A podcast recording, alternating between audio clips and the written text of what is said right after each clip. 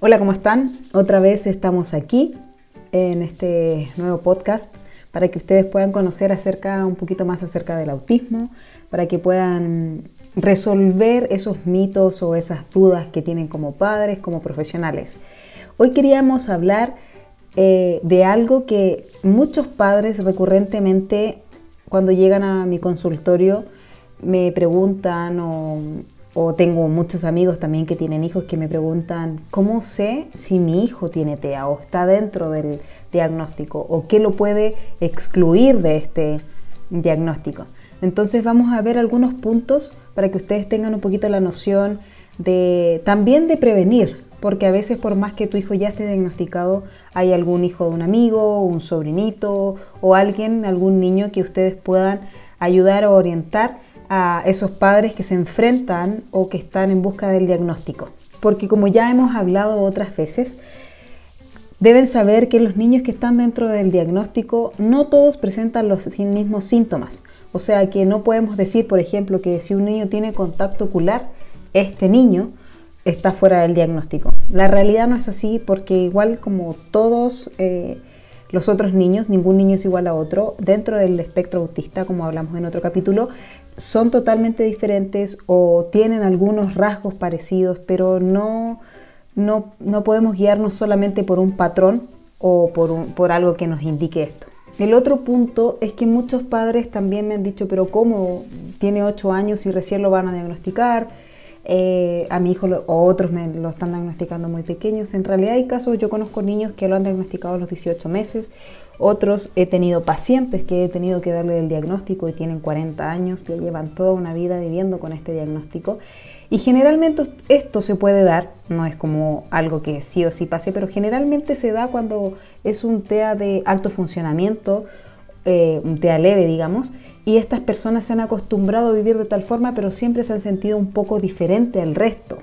algunos de los niños o de los adolescentes se les entrega el diagnóstico cuando pasan por la adolescencia. Es ahí donde existe una estadística muy alta de adolescentes que pasan por depresiones muy fuertes o muy graves, digamos, y es donde se empiezan las evaluaciones y a los padres se les entrega el diagnóstico de que están dentro del trastorno del espectro autista. Ahora, ¿cómo sabemos si el niño está dentro del diagnóstico o no? Según lo expresado por el DSM-5, para que un niño sea diagnosticado con TEA, debe presentar alguno de estos síntomas. Por un lado, que tenga comportamientos intereses en actividades o comportamientos repetitivos o restringidos.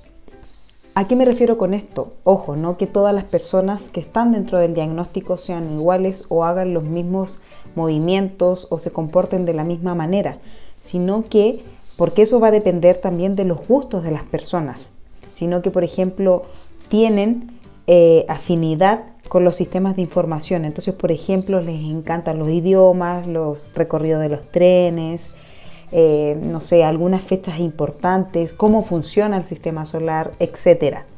Eso va a depender de cada persona, de cuáles son sus intereses repetitivos. Los niños podemos ver conductas repetitivas cuando, por ejemplo, juegan con el mismo juguete todo el tiempo y de la misma manera.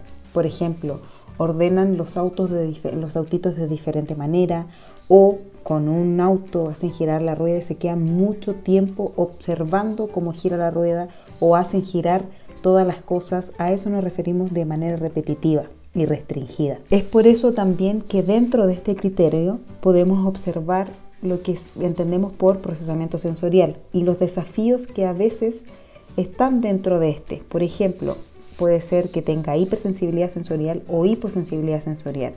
Esto también es independiente de cada persona. Podemos ver personas que ante ruidos fuertes se tapan los oídos, otros niños, por ejemplo, se quedan mucho tiempo observando cosas que giran como el ventilador, la lavadora. Eso va a depender del perfil sensorial que tenga el niño. Y esto lo sabemos obviamente con una evaluación de terapia ocupacional. El otro criterio importante a tener en cuenta es las alteraciones sociales eh, o alteraciones en la comunicación que pueda tener nuestro pequeño o nuestro adolescente. Cuando hablamos de esto nos referimos a que hay niños que sí se comunican y que tienen un lenguaje o otros no, pero no utilizan el lenguaje no verbal. ¿A qué nos referimos con esto? A los gestos, a poder comunicar a través de los gestos, a través del contacto ocular, a poder inferir en la otra persona a través del contacto ocular, a poder comunicarse sin necesidad de decir alguna palabra. A veces esto se encuentra un poco afectado en las, personas que están dentro del diagnóstico.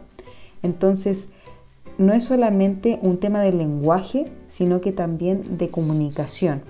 Puede ser también que los niños a veces tengan una prosodia diferente, que los escuchemos hablar y pensemos que es alguien que es de otro país. Lo que se puede ver afectado también en este punto es a la hora de interactuar o iniciar una interacción social y de mantener relaciones sociales. Puede existir cierta dificultad, no quiero decir que a todos, porque no todos tienen dificultades en esto, pero a veces pasa que, los niños empiezan una interacción social, pero siempre llevándola hacia su interés. Digamos, por ejemplo, si le interesan los trenes, empiezan a hablar sobre los trenes y no escuchan mucho los intereses de la persona con la que están hablando. Entonces ellos hablan y hablan y no escuchan a la otra persona. Sin embargo, el llamado es a saber o a estar pendiente de las banderas rojas que puede tener tu hijo.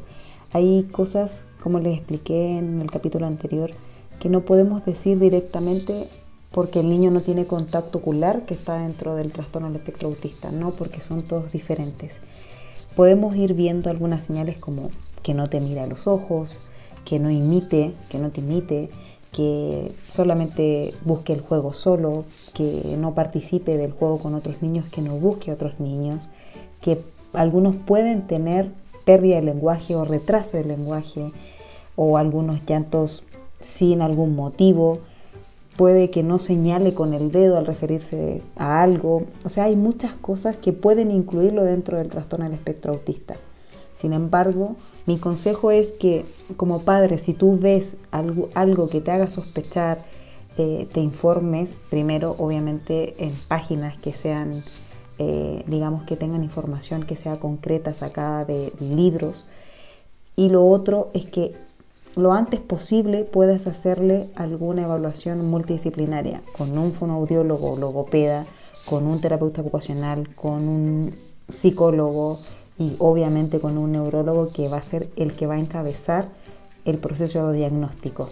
Espero que haya sido de ayuda esta información. En otro capítulo vamos a hablar de las señales de alerta para que tú como padre puedas no comparar, sino ir viendo algunos síntomas que pueda tener tu hijo y actúes lo antes posible.